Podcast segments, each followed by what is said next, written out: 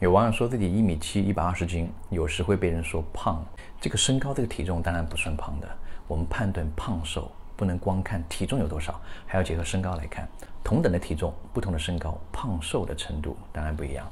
打比方，同样是一百二十斤，一米六和一米七的女生，看着身形就完全不一样。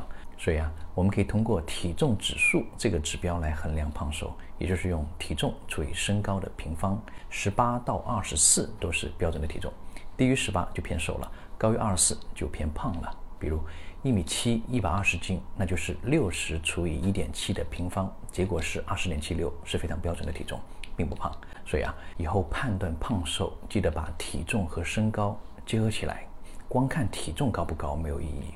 那么你的体重指数是多少呢？